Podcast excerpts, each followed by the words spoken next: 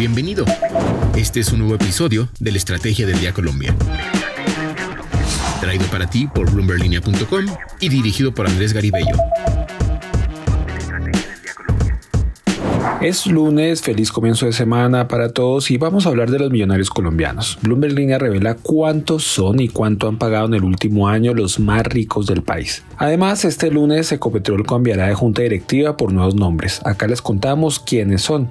El mercado está expectante si el dólar llegará a los 5 mil pesos esta semana o corregirá. Y las alarmas que prendió JP Morgan sobre una parada de flujos de capital en el país.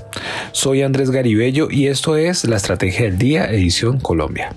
¿De qué estamos hablando? En la discusión de la reforma tributaria se ha hablado desde el mismo presidente Gustavo Petro de que los más adinerados o las mayores fortunas se metan la mano al bolsillo y aporten para los más necesitados y para lograr financiar los programas sociales que el país necesita. Si bien se habla de los más ricos, pero ¿Cuántos son y cuánto han aportado las personas naturales que tienen más dinero en el país? Valery Cifuente, periodista de Bloomberg Línea, hizo las averiguaciones con la DIAN y esto fue lo que encontró. Primero, y solo vamos a hablar del año 2021 porque son los últimos datos públicos disponibles. 221.611 colombianos aportaron 3,1 billones de pesos en impuestos a los dividendos por ganancias ocasionales y patrimonio.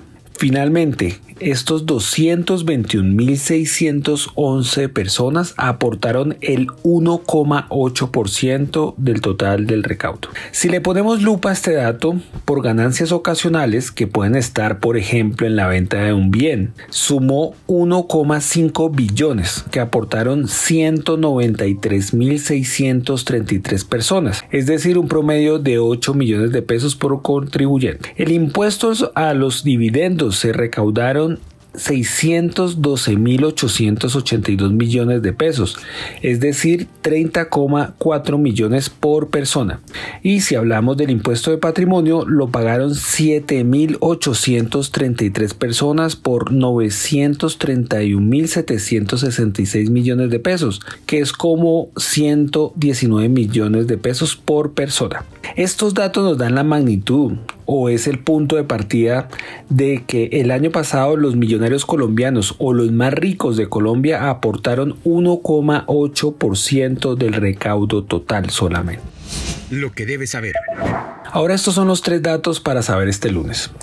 El primero, la TRM comenzó la semana en 4.913 pesos muy cerca de los 5 mil pesos. El mercado está a la expectativa de si las declaraciones de los últimos días en que la ministra de Minas dijo que se garantizará los contratos existentes de petróleo y gas o que se protegerá las inversiones extranjeras en el país, según el mismo presidente y el mismo ministro de Hacienda, por ejemplo, pueden dar certezas a los inversionistas y así el, el peso pueda detener la caída libre. Lo que se espera es que si no sigue subiendo, corrija y se llegue a los más o menos 4.500 o 4.700, que es lo que calculan los analistas. El segundo, este lunes Ecopetrol hará una asamblea extraordinaria para nombrar a una nueva junta directiva, una promesa que venía desde la misma campaña y desde el mismo momento de la posesión del presidente Gustavo Petro, que dijo que había que cambiar la junta directiva de Ecopetrol. Y desde allí desde esta nueva junta se empezará a jugar el futuro de la empresa estrella del Estado colombiano o la empresa más rentable del Estado colombiano. En la baraja están Gonzalo Hernández, Mónica de Grave, Gabriel Cabrera, Saúl Catán y Sandra Ospina. Salen de la Junta Luigi Echeverry, Cecilia María López y Germán Quintero. Con esta junta se juega el futuro, porque la nueva junta tendrá que definir a dónde apunta sus inversiones en un escenario del que el presidente Petro ha dicho que no harán nuevas exploraciones de petróleo. El tercer dato, el banco estadounidense JP Morgan lanza alertas. Colombia podría estar ante el riesgo de que se desencadene un episodio de parada repentina de flujos de capital en un escenario extremo si no se controla la dinámica negativa de la depreciación de la moneda, el traspaso de las divisas a las expectativas de inflaciones más altas. En línea con América Latina. Ahora Paola Villar, periodista de Bloomberg en Perú, nos habla sobre lo que le espera a América Latina esta semana. Hola amigos de la Estrategia del Día de América Latina y el Mundo. Mientras los mercados siguen alistándose para un alza de hasta 75 puntos básicos de la tasa de interés estadounidense por parte de la Fed, la fortaleza del dólar sobre las monedas de mercados emergentes y latinoamericanos se mantiene. Pero la semana pasada fue particularmente negativa para el peso colombiano, que cerró como la segunda divisa de peor desempeño global en los últimos cinco días y la de peor rendimiento entre sus pares regionales.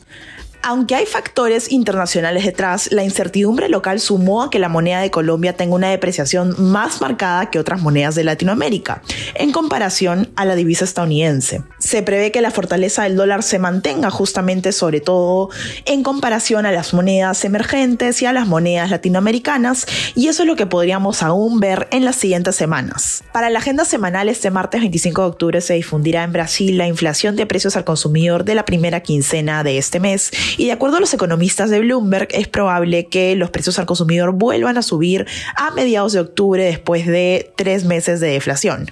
Luego, el miércoles se realizará la reunión de política monetaria del Banco Central de Brasil y se prevé que se mantenga la tasa por segunda sesión consecutiva, incluso en una decisión unánime. El jueves 27 de octubre se conocerá cuál fue la tasa de desempleo en Brasil durante el mes de septiembre y Felipe Hernández y Adriana Dupita de Bloomberg Economics anticiparon otro descenso en el indicador de dicho mes. En México hoy se dará a conocer el índice de precios al consumidor de la primera quincena de octubre, que probablemente se desaceleró a 8,61% desde el 8,64% en la segunda quincena de septiembre.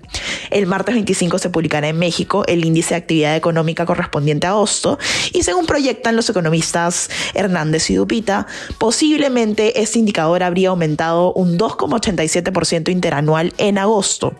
Finalmente, en Colombia este viernes se tendrá la reunión de política monetaria del Banco Central y se pronostica que la entidad monetaria mantenga su ritmo de ajuste y aumente la tasa de referencia en 100 puntos básicos hasta el 11%. Estas son las novedades que deben saber para iniciar bien informados este lunes. Les deseamos una gran semana.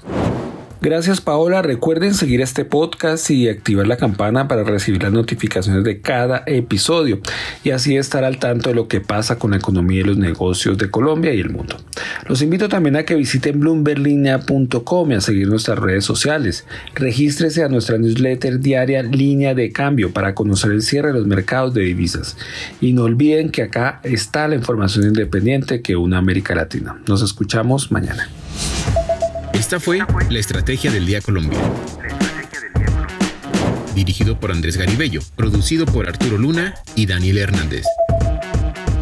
Que tengas buen día.